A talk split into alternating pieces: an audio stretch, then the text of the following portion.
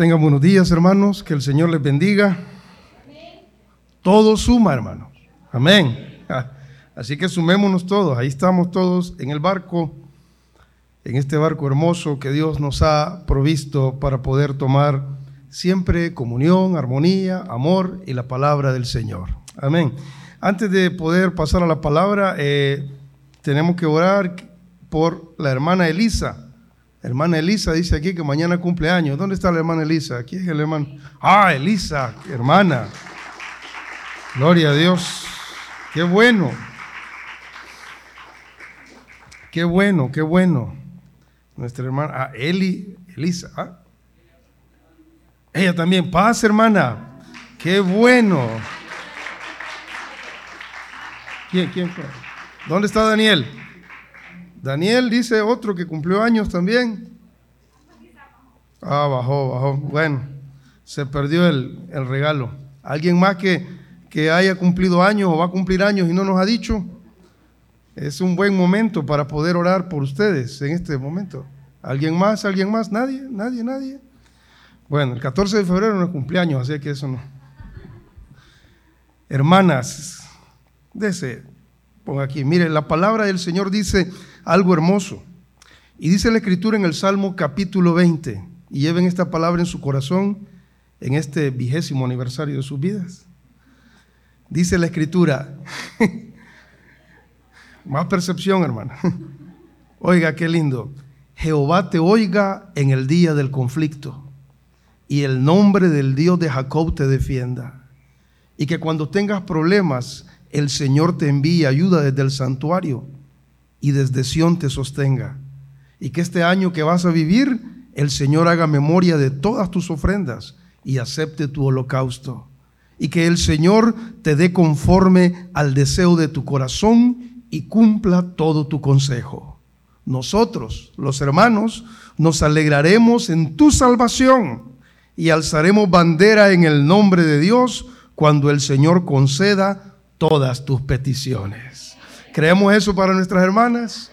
Extendamos nuestra mano a ella entonces y oremos por estas siervas del Señor. Dios Todopoderoso, esta mañana en el nombre de Jesús, estas dos mujeres, madres de familia, jóvenes, Padre, que están aquí, Señor, llenas de vida, llenas de ilusión, llenas de mucho amor por sus hijos, por sus cónyuges, Señor, están ahora presentándote y agradeciendo que hay un año más de vida para ellas. Suplicamos tu bendición, Señor. Suplicamos que les mandes la ayuda que ellas necesitan cada día, Dios. Suplicamos, Padre, que te acuerdes de todo lo que ellas han hecho durante este tiempo, cómo te han servido, cuántas cosas han ellas dejado para poder servirte, Señor, y para poder hacer tu obra. Y con base a eso y a esta palabra que hemos leído, Señor, mándales la ayuda que necesitan, Padre. Haz memoria de todo, Señor, de todo lo que ellas han hecho por ti, Señor, y provéeles y dales conforme, Señor, a ese deseo que tienen en su corazón, Dios, en el nombre que es sobre todo nombre. Que este año sea un año de bendición y de prosperidad, Señor, para cada una de ellas. En el nombre de Jesús, Dios. Amén y amén. Que Dios las bendiga, queridas hermanas. Me atrevo a decirles que están invitadas a almorzar a la salida, sus esposos las van a llevar. Amén. Gloria a Dios. ¿Verdad? Quedan amarrados estos esposos. Jueces capítulo 10, por favor. Jueces capítulo 10. Gloria a Dios. Jueces capítulo 10.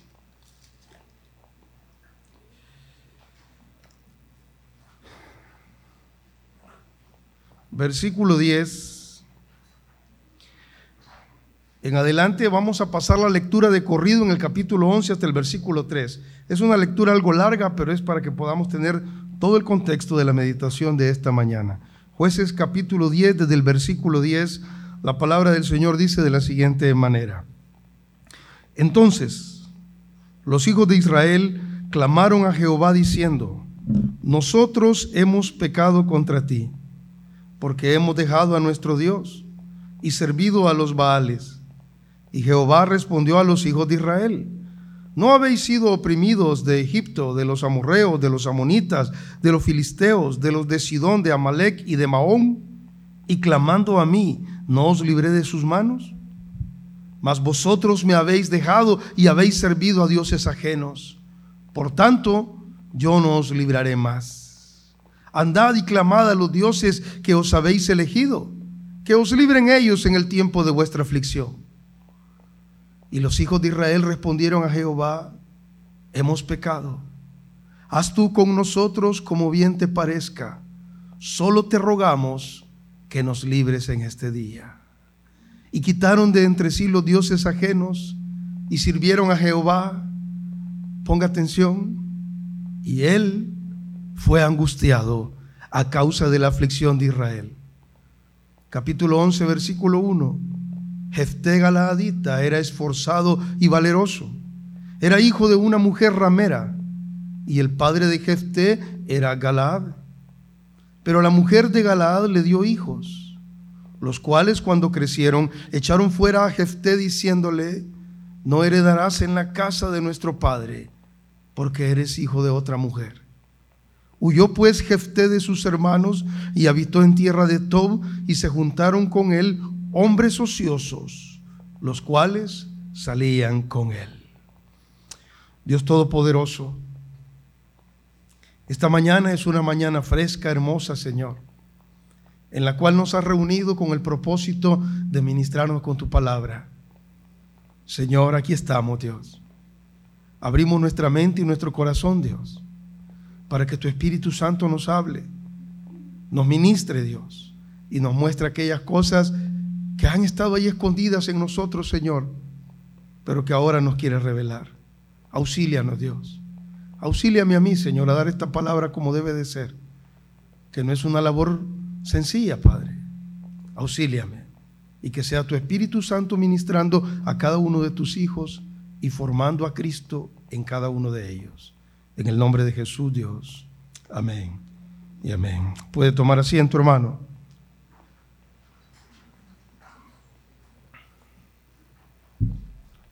Como usted y yo bien sabemos, el libro de los jueces es uno de los libros que narra una de las etapas más oscuras de la Biblia. Es el tiempo cuando Israel vivía sin ley. El libro de los jueces cierra al final del libro, cierra con un versículo bastante oscuro, donde dice, en aquel tiempo cada quien hacía lo que bien le parecía. Y esa es una de las etapas más oscuras de Israel. Y en ese contexto se da este, esta porción que estamos leyendo ahora, porque había un círculo vicioso ahí de parte de Israel. Israel era oprimido, se arrepentían, volvían a Dios, luego se olvidaban de Dios, volvían a caer en opresión, volvían a clamar a Dios, Dios los libraba y era un círculo. Era un círculo, tal como muchas veces ahora la iglesia pasa. Círculos donde hay situaciones que están repitiendo las mismas conductas pecaminosas. Y cada cierto tiempo uno viene, se arrepiente, está ahí, tiene consecuencias, vuelve a salir y está tropezando con la misma piedra. Ah, pues es exactamente lo que pasaba aquí. Una misma situación día y noche, noche y día, y era algo tremendo. Pues aquí en este punto han pasado 18 años, 18 años donde los amonitas han llegado y han tomado a Israel como rehén, como esclavo, como vasallo, les han quitado su producción, les han secuestrado a sus jóvenes, han violado a sus mujeres. Es una situación difícil que durante 18 años ellos tuvieron que aguantar. Y aparte de eso, los amonitas se apoderaron de una porción de Israel. La porción de Jaboc, la porción del Jordán, usted lo puede leer anteriormente en esos versículos. Ellos se apoderan de algo que era de los israelitas. Entonces usted verá que es un contexto de mucha dificultad. 18 años tardaron ellos. 18 años para comprender que estaban en error. 18 años. Yo creo que es demasiado. Yo creo que un día debería de bastarnos a nosotros para entender que no estamos haciendo bien algunas cosas. Ellos tuvieron que pasar 18 años. Y a los 18 años sucede esto que usted ve ahí, los versículos que leímos. Y en esos versículos dice la escritura que Israel le dijo al Señor, ya no aguantamos. Y se da un diálogo, un diálogo entre Israel y el Señor.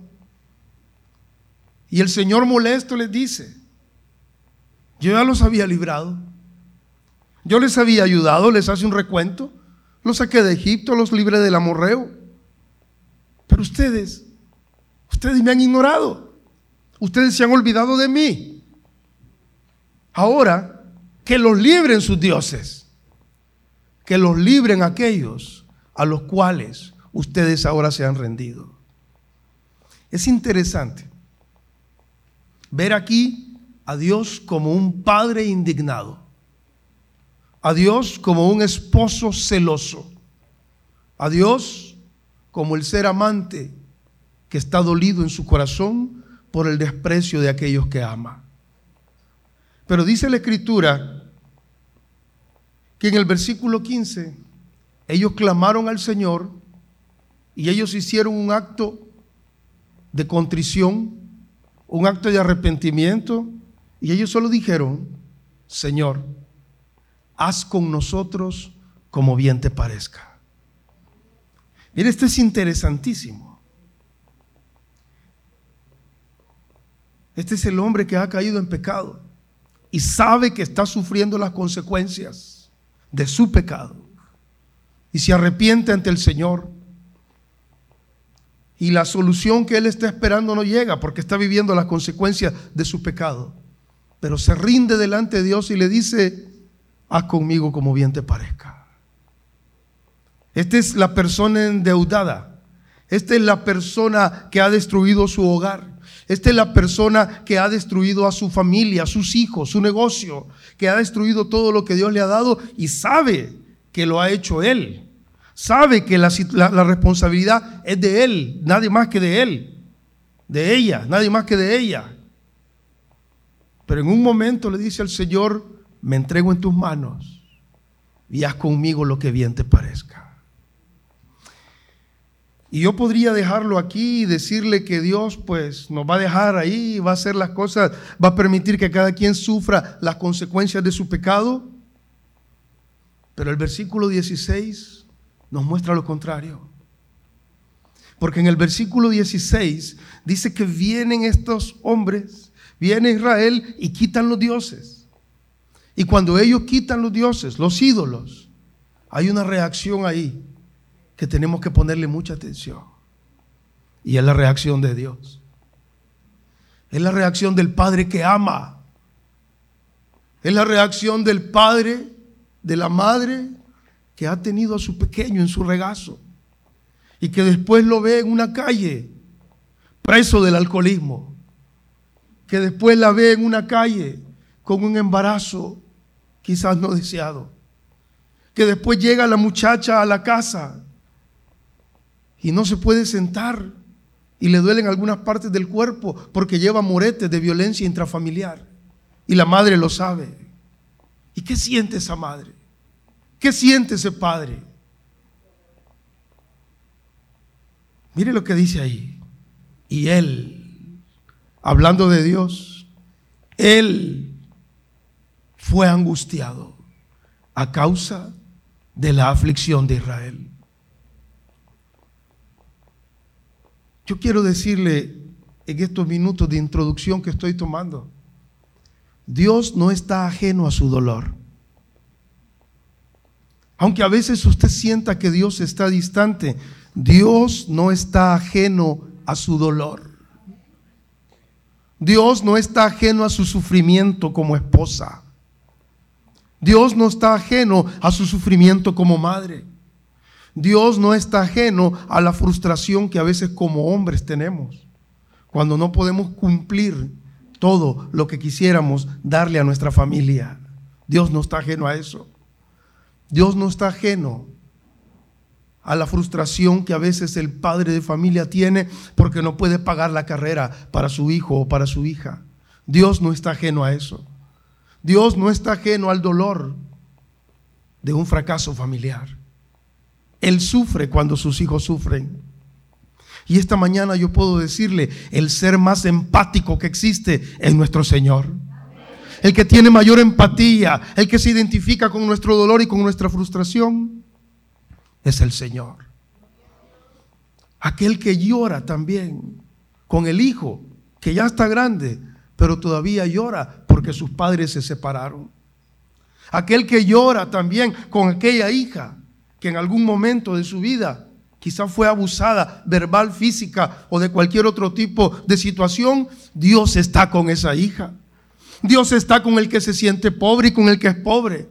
Dios está con aquel que ha sufrido violencia intrafamiliar. Dios está con aquella que ha sufrido rechazo en su vida. Dios está con ellos.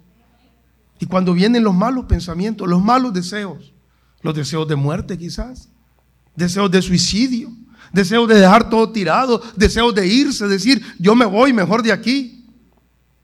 Cuando viene todo eso, usted tiene que saber que hay alguien que está con usted y se está doliendo con usted. Hay alguien que tiene empatía por usted. Ese alguien es el Señor. Amén.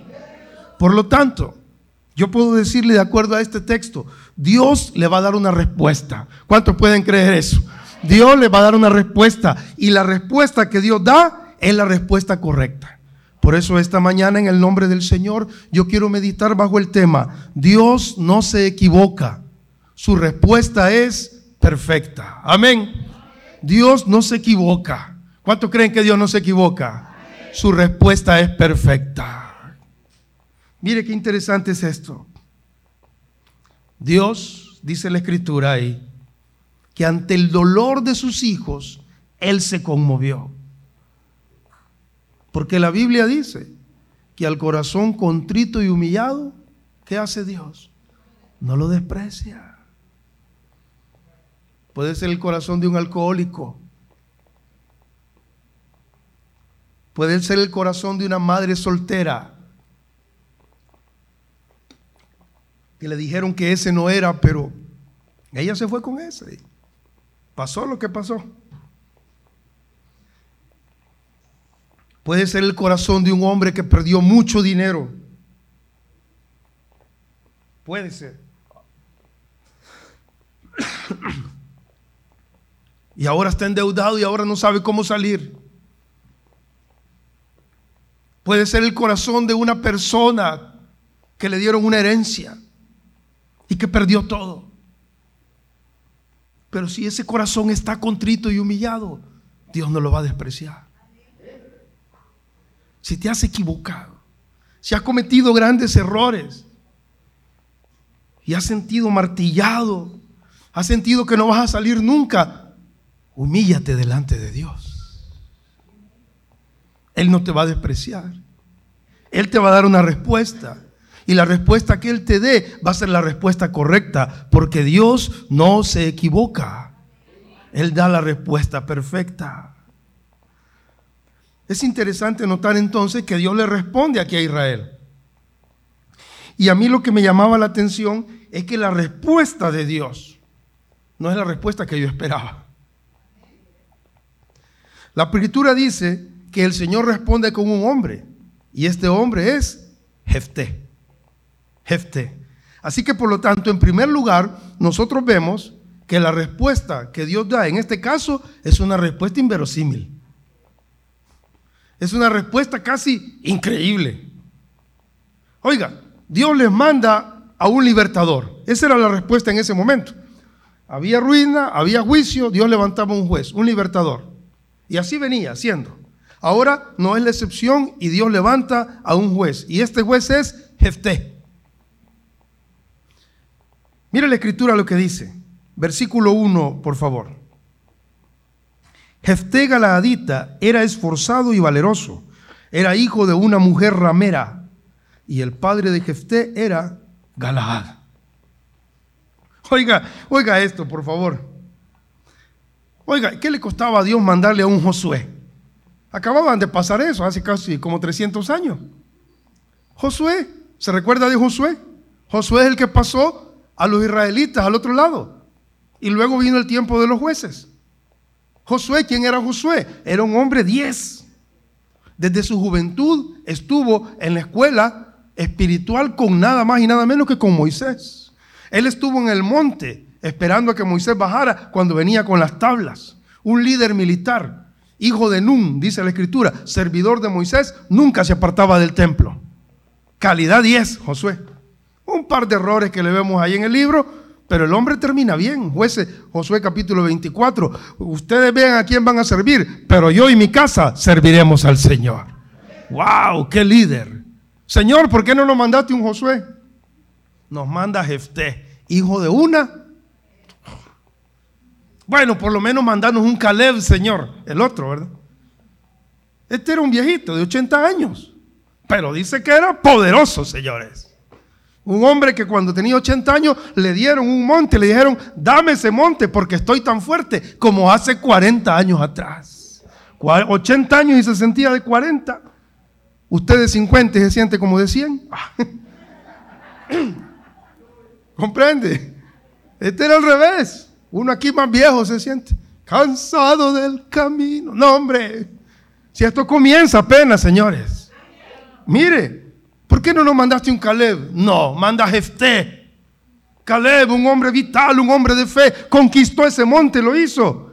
Y Caleb fue el padre, el, suegro del primer juez de Israel, el suegro de Otoniel. Otoniel fue el primer juez de Israel. Oiga, imagínese qué calibre de hombres. Pero viene Dios y les manda a Jefté. Y dice la escritura aquí que este era un hombre con un pasado tremendo. Ahora, antes de avanzar en esto, yo quiero, eh, veamos un punto nada más, es en el hecho de quién era Caleb, quién era, perdón, Jefté. Mucho se ha dicho de Jefté, pero usted tiene que dejar que la palabra lo gobierne. Y mire lo que dice el texto sobre Jefté. Jefté Galaadita era esforzado y valeroso. La palabra nos muestra que Jefté no era una mala persona, él no era un mal hombre, él era un buen hombre porque Dios no dio una mala respuesta. Dios iba a dar una buena respuesta. Amén. Dios estaba angustiado porque su pueblo estaba sufriendo. Entonces Dios da una respuesta para su pueblo. ¿Cuál es la respuesta? La respuesta es buena. La escritura nos habla y, hay ciertas malas interpretaciones alrededor de Jefté. Hay algunos predicadores, he escuchado algunos intérpretes que han dicho que Jefté era líder de una banda criminal. Ahí según el versículo 3. No, dice, y, incluso, e incluso logré leer en algunos comentarios que decía que Jefté era un criminal por todo lo que le había pasado. Pero eso es totalmente alejado de la realidad. Si la Biblia, cuando la Biblia quiere decir que alguien es malo, la Biblia lo dice. Acab, ¿se acuerda del rey Acab? Dice que era malo. Era tan malo que hasta la mujer lo dominaba. Imagínense, era malo eso. En todo aspecto. ¿verdad? Así que, pila, hombres. Bien. Segundo, dice la Biblia que Ocosías, el hijo de Acab, dice, y reinó, murió Acab y reinó en su lugar su hijo Ocosías, e hizo lo malo ante los ojos de Jehová. De un solo, de entrada, primer versículo. Manasés, viene Manasés y reina, y no hubo un rey tan malo ni antes ni después de él como Manasés, hizo lo malo ante los ojos de Jehová. De un solo. Judas, ¿qué dice la Biblia de Judas? No es que él se preocupara, dice, por la gente pobre, sino que era ladrón, metía la mano en la bolsa. De un solo. Simón el mago, ¿se acuerdan hechos? Dice que él con su dinero quería comprar los privilegios espirituales. Oiga, cuando la Biblia quiere decir que alguien es malo, la Biblia lo dice. Pero aquí, ¿qué dice la Biblia? Que era esforzado y valeroso. Y esas, esas características que está dando ahí son las características de una buena persona. Ahora, ¿por qué le hago este énfasis? Porque Jefté era un buen hombre. Dios no iba a dar una mala respuesta a la necesidad de su pueblo. Dios no iba a mandar a un criminal a liderar a su pueblo. Alguien podrá decirme, pero es que está en Cristo, nueva criatura es. Sí, pero en ese momento no era así. En ese momento Dios le mandó a un buen hombre. Ahora, un buen hombre con problemas. Un buen hombre que tenía problemas o tuvo un mal pasado que estaba fuera de su control y fuera de su responsabilidad. Yo quiero decirle esta mañana en el nombre del Señor, algunos de los que están aquí se sienten culpables por cosas que les han pasado. Se sienten culpables por cosas que sucedieron. Pero usted tiene que entender que hay cosas que estaban fuera de su control. Y mire lo que la escritura dice aquí, hablando de Jefté. La escritura nos dice, Jefté era hijo de una mujer ramera. Oiga lo que estaba fuera del control de Jefté. Él era un hijo ilegítimo de una mujer de una reputación muy mala. Este era Jefté. Además de eso, el padre de Jefté era un hombre un tanto licencioso, porque él era un hombre de hogar, un hombre casado. Pero él se tomó una licencia y se fue donde una de estas señoras. Y estando con esta señora la embarazó. Eso es lo que pasó ahí, lo podemos inferir. Se trae al niño porque la mujer pues no se quedó con la mamá, el niño no se quedó con la mamá, ella quizás siguió en sus oficios y él se trajo a la criatura, mientras no habían niños en la casa. Imagínense todo este contexto. Yo le hago una pregunta, ¿qué culpa tenía Jefté? ¿Qué culpa tenía? ¿Qué más? Además de eso, este hombre, el padre de Jefté, Galaad, era un hombre un tanto pusilánime. No pudo defender a su hijo de los ataques de, la, de su esposa y de sus otros hermanos. Qué tremendo es esto. ¿Qué más vemos aquí nosotros? Que durante su infancia, Jefté sufrió abuso familiar. La madrastra de Jefté, o sea, la esposa de Galaad, cuando nacieron sus hijos, empezó a ver de menos a Jefté. Porque de acuerdo a la ley, Jefté era el primogénito. Era el que tenía el derecho primordial sobre todo. Pero ¿qué dijo la madrastra? No puede ser. No puede ser que un hijo de una venga a quedarse con todo aquí. Así que desde pequeño empezó con sus hijos a trabajarlos. Para que cuando los hijos crecieron, ¿qué hicieron? Echaron a Jefté de la casa. Quiero hacer un paréntesis aquí chiquitito, a mí me gusta hacer paréntesis. De paso, esto no es raro. Si usted es madrastra o usted es padrastro, no trate mal a sus hijastros. Eso no es de cristianos. Que ningún hijastro venga aquí a pedir consejería o llorando porque su padrastro cristiano o su madrastra cristiana la maltrata o lo maltrata, lo humilla, le saca la comida, y a saber qué cosas más. Un hombre y una mujer cristiana que se hacen cargo de hijos ajenos por amor a una mujer o a un hombre, debe de saber que el paquete viene completo e incluido. Bien, cerremos el paréntesis y sigamos. Paréntesis, para no perdernos. Para hacer un resumen, la vida de Jefté, él era la respuesta de Dios. Estamos analizando la respuesta que Dios dio. Para hacer un resumen, ¿Qué vivió Jefté? Desprecio y violencia familiar. Eso es lo que vivió.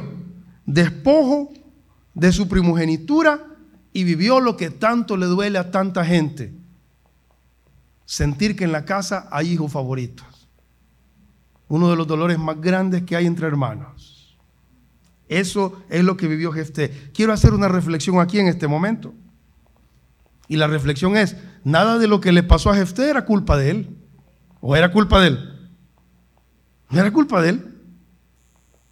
Hay cosas en la vida, queridos hermanos, que pasan y van a pasar.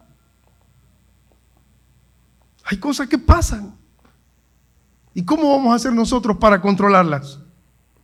Mire qué argumento más tonto el que le da en el versículo 2. La Biblia dice que lo echaron y le dijeron, no heredarás con nosotros. ¿Por qué? Porque eres hijo de otra mujer. Mire qué tonto es esto. Como que si un niño pudiera escoger quién va a ser su mamá. Como que si un niño pudiera escoger quién va a ser su papá. Tal vez le pueden decir a uno, mira, te dije que no te metieras con ese, que no te metieras con ese. Ahí hay, hay espacio de elección.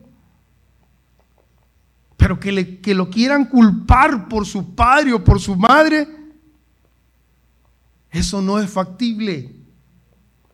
¿Cómo lo aplicamos entonces para nosotros? ¿Qué lección podemos sacar ahí? No se culpe por aquellas cosas que le han pasado a usted y que estaban fuera de su control. Ya no se culpe.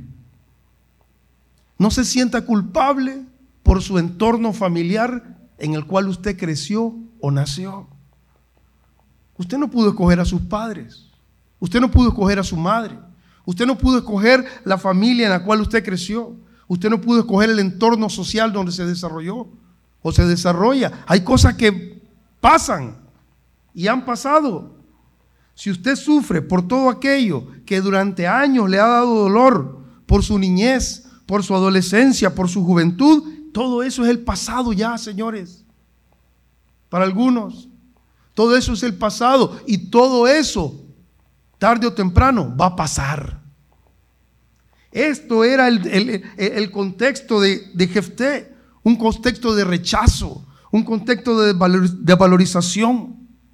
Una madre soltera debe dejar de culparse.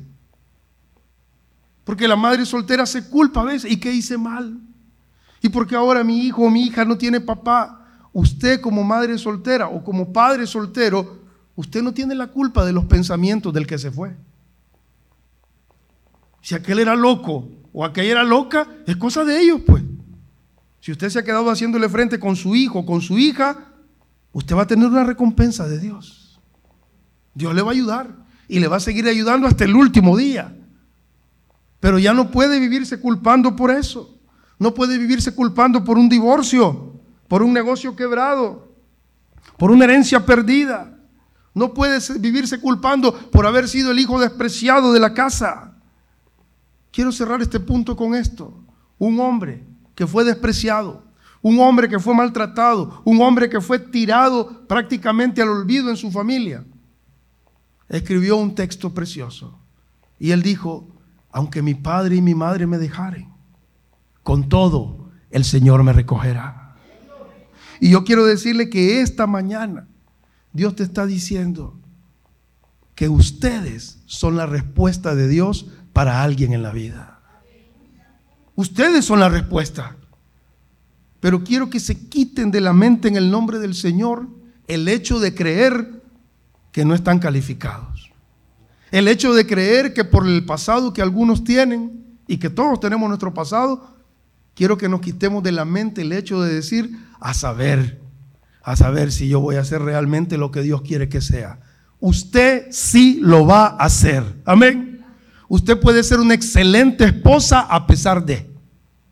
Usted puede ser un excelente esposo a pesar de. Usted puede ser un excelente empresario, un excelente trabajador, un excelente profesional a pesar de. Puede serlo, porque Dios no se ha equivocado trayéndolo a usted a escuchar este mensaje. Amén. Mire entonces, segundo punto, el proceso de Dios. ¿Qué hace Dios entonces? ¿Qué hace Dios? Vea por favor el versículo 3. Huyó pues Jefté de sus hermanos y habitó en tierra de Tob. Y se juntaron con él hombres ociosos, los cuales salían con él. Me encanta, me encanta Jefté. Me fascina su actitud. ¿Por qué no se quedó a pelear? ¿Qué les pasa? Aquí yo soy el mayor. Soy el primogénito de mi papá. ¿Y esta vieja por qué me va a echar a mí? Madrastra, malvada. No le agarren ninguna manzana, ninguna madrastra. Ya saben lo que pasó por ahí. Bien. No son bromas, agarren.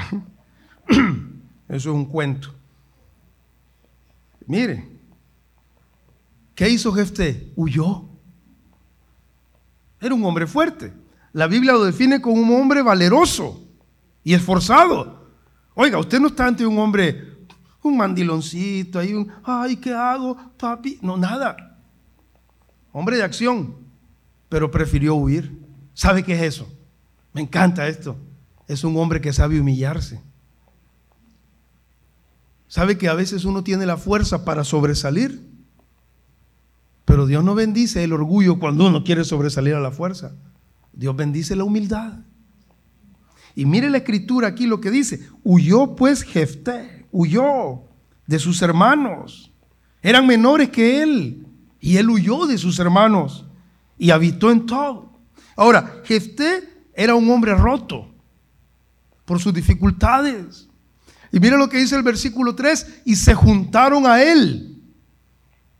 Esto es interesante. No fue Jefté el que fue a buscar un grupo de hombres ociosos. Ve el texto lo que dice. El texto dice que él se fue a la ciudad de Tob. Ahí estaba él. Y a él se le juntaron otros que estaban en la misma condición. ¿Sabe qué fue eso? Fue el hecho que Jefté tenía cualidades, cualidades de liderazgo. Estaba todo roto, todo descosido. ¿Y quiénes llegaron? Los que necesitaban ser remendados, la afinidad. ¿Verdad? Un roto, un descosido, ah, remendémonos. Ahí llegaron. Mire qué interesante es esto, querido hermano. No se unió Jefté a ellos, ellos buscaron a Jefté. Ahí está el proceso de Dios. Él iba a ser la respuesta para un pueblo en crisis. Él iba a tener que liderar un ejército. ¿Qué hizo Dios? Lo mandó primero a entrenar con una brigada. ¿Entiende usted esto? Y qué hermoso es esto. Mire, cuando el Señor me lo mostró, yo me quedé hasta, wow. Porque yo había pensado anteriormente que era un hombre que andaba con un montón de vagos ahí, ¿verdad? Vamos a ver qué hacemos, pues vámonos para allá, vamos a la fiesta. No, no, fue lo contrario. Estos vagos lo buscaron a él. Y él empezó a trabajar con ellos y les dio sentido, les dio propósito. Hubo una influencia positiva de Jefté para esta gente que necesitaba. Quiero decirle esto para aplicarlo a nuestra vida.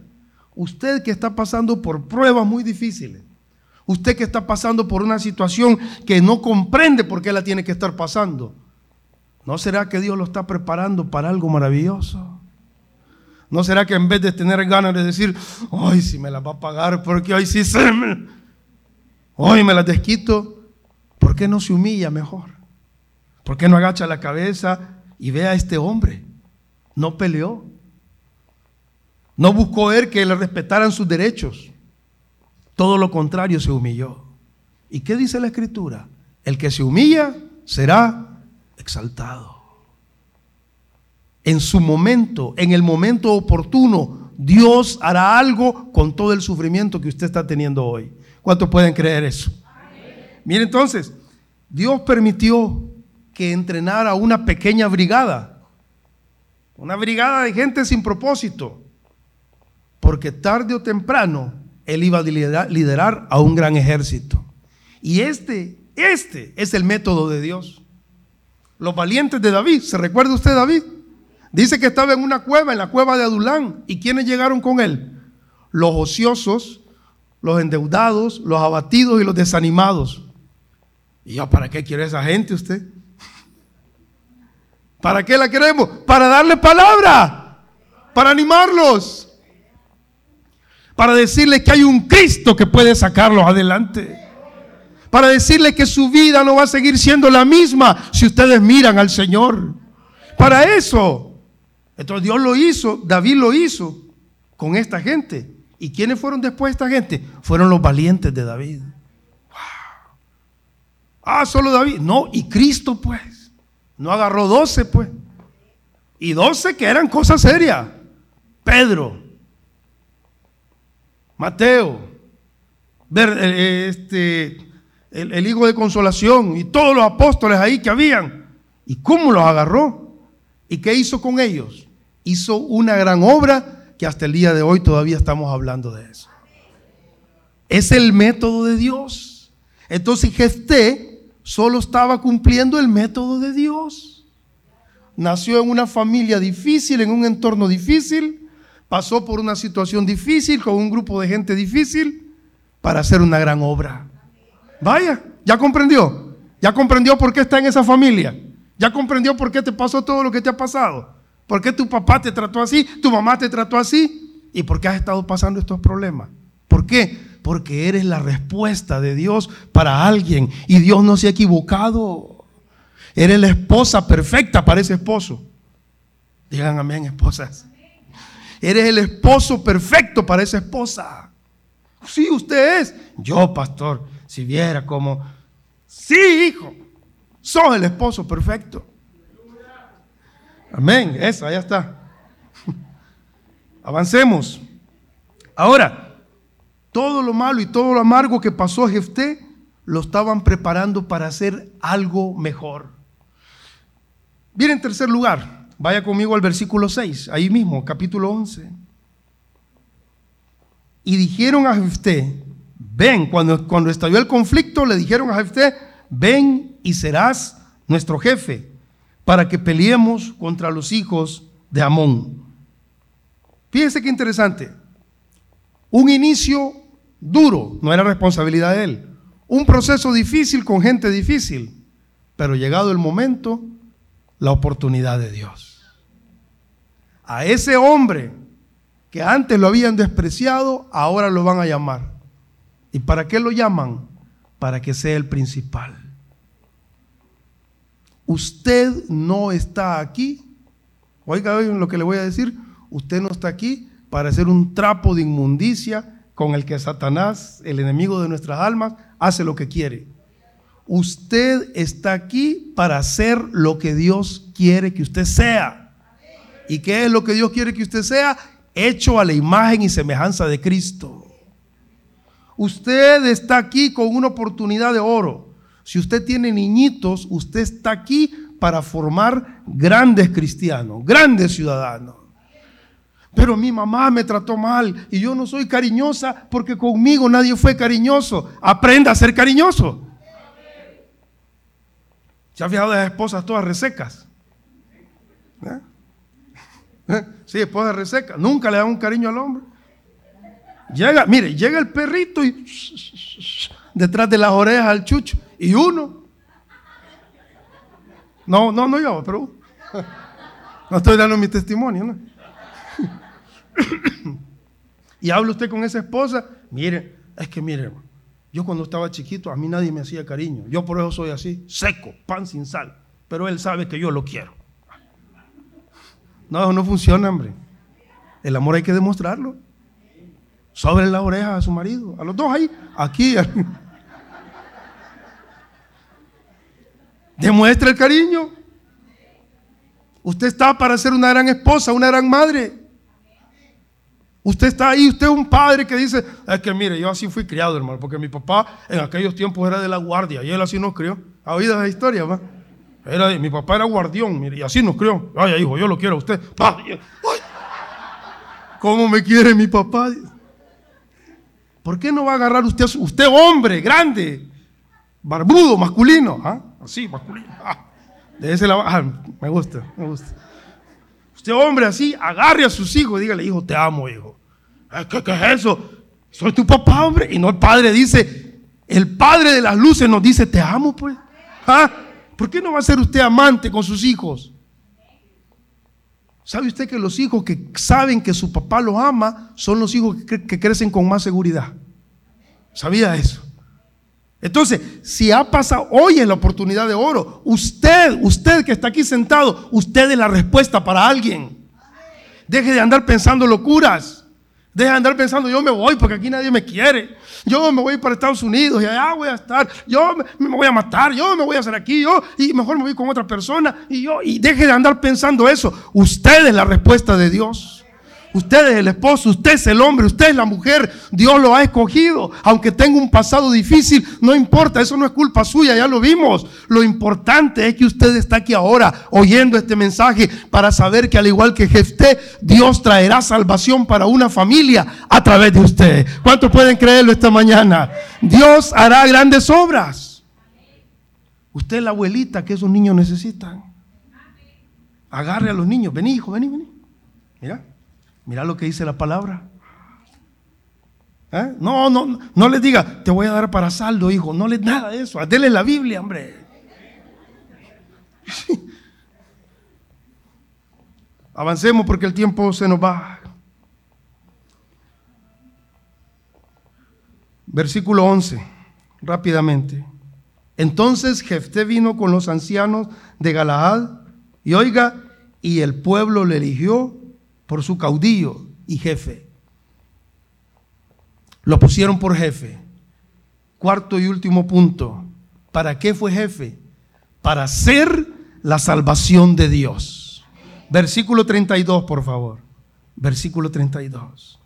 Y fue Jefté hacia los hijos de Amón para pelear contra ellos. Y Jehová los entregó en su mano. Y desde Aroer hasta llegar a Minit, veinte ciudades, hasta la vega de las viñas. Y los derrotó con muy grande estrago. Así fueron sometidos los amonitas por los hijos de Israel. ¿Y quién iba a la cabeza? Jefté. Mire, hay una historia que se tiene que escribir. Y es la historia de usted y de su familia. Va a haber un día, va a haber un día en el que vamos a estar, tal vez algunos, este, los invito por si es el mío, y si es alguno de ustedes voy a ir, aunque no me lleven a predicar, pero va a haber un día donde vamos a estar acostaditos en una cajita bien bonito, con un vidrio. Ese día se está cerrando un capítulo, solo nada más. Y ese día se tiene que escribir esa historia que dice, gracias Dios. Gracias porque este hombre fue mi papá. Gracias porque esta mujer fue mi mamá. Gracias por mi abuela. Gracias por mi tía. Gracias porque ahora soy lo que soy. La historia de Israel no hubiera sido la misma sin Jefté. Hebreos capítulo 11, Jefté entró a la galería de la fe. Entre usted, entre usted a la galería de la fe de su familia. Y que Dios, en su misericordia, nos permita ser la salvación de Dios para los nuestros. Porque Dios no se equivoca y su respuesta siempre es perfecta. Incline su rostro, por favor.